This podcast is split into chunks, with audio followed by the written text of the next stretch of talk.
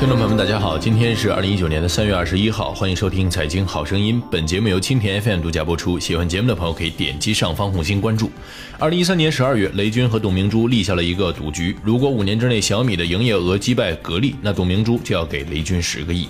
三月十九号，小米集团公布二零一八年全年财报，实现营收一千七百四十九亿元。而此前，格力电器发布的业绩预告显示，其二零一八年营业总收入为两千亿元至两千零一十亿元。格力到底做了什么，让董小姐赢得了十亿豪赌？对此，众说纷纭，并没有人能用一句话总结。然而，这从某种意义上或许可以验证，减税降费正在为实体经济注入强心剂，因为。政策惠及的企业绝大部分是以制造业等为代表的实体经济企业。格力电器董事长董明珠表示，减税就是减负松绑，给企业更大的空间和活力。企业更应该增强内生动力，用品质和创新推动中国制造业发展。二零一九年，中国将减轻企业税收和社保缴费负担近两万亿元。二零一八年，这个数字是一点三万亿元。中国国家税务总局局长王军强调，各级税务机关要确保减税降费政策措施落地生根，进一步减轻企业负担，激发微观主体活力，促进经济增长。作为中国第一大税种，去年五月一号实施的以降税率、留抵退税和提高小规模纳税人标准为主的增值税三项改革，让制造业、建筑业等实体经济成为最主要的受益对象。二零一八年五月到十二月，中国降低增值税税率，实现减税两千七百八十点五亿元，其中制造业减税规模排在首位，净减税一千零六十三点九亿元，提高小规模纳税人标准减税八十九点二亿元，办理留抵。退税一千一百四十八点五亿元。西南财经大学教授汤继强分析，去年实施的降低增值税税率，将制造业、交通运输业、建筑业等实体经济作为政策发力点。这些行业是中国经济的支柱，税率降低之后，相关附加税也同步下降，可有效增加企业现金流量，增强企业资本积累能力和扩大再生产能力，有利于市场主体之间公平竞争环境的形成。江苏三一集团重机事业部财务负责人陆涛介绍，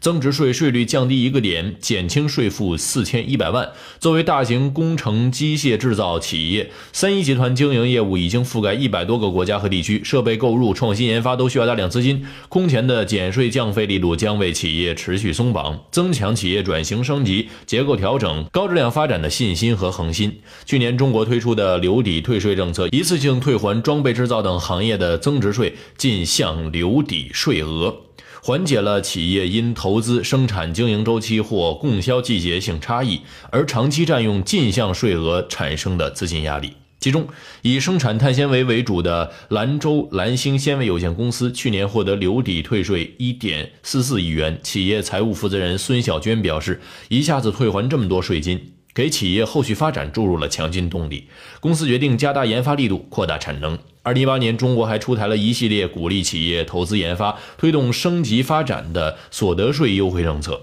增强实体经济的活力。”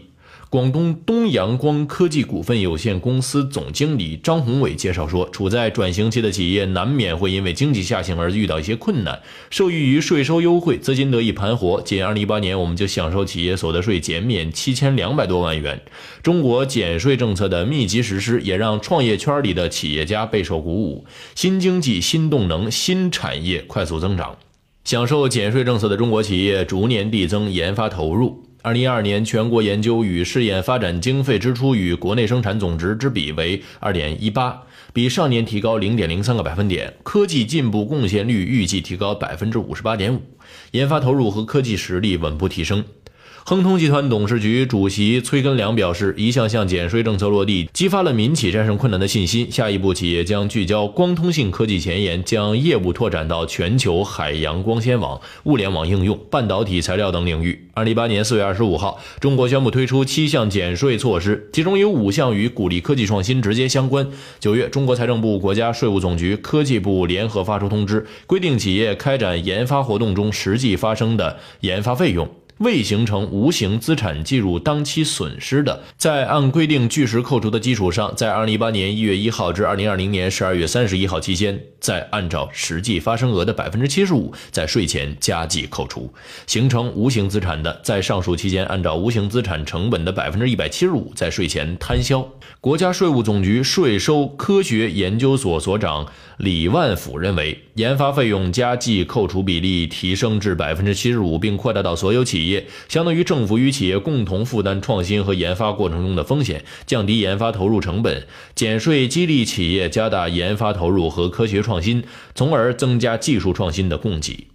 华工科技产业股份有限公司董事长马新强算了一笔税收优惠账，企业近三年享受税收超过四亿元，其中高新技术企业减免企业所得税九千余万元。研发费加计扣除减免两千余万元，研发费用加计扣除的年平均增幅在百分之四十以上。公司坚持把年销售额的百分之六用来研发，投入越多，获得的税收优惠就越大。政府减税政策是创新驱动的保障，支持创新的税收优惠政策不仅关照了大中企业，也关注了成长型的小微企业。位于西部地区的甘肃成绩生物药业有限公司尝到了甜头。这家公司的总经理李国安说：“我们是高新技术企业，二零一八年前三。”三季度享受税收优惠政策减免两千两百九十二万元，收益明显。在减税等政策的刺激下，二零一八年中国日均新设企业超过一点八万户，市场主体总量超过一亿户，创业创新活力迸发。西南财经大学教授汤吉强分析，研发费用加计扣除政策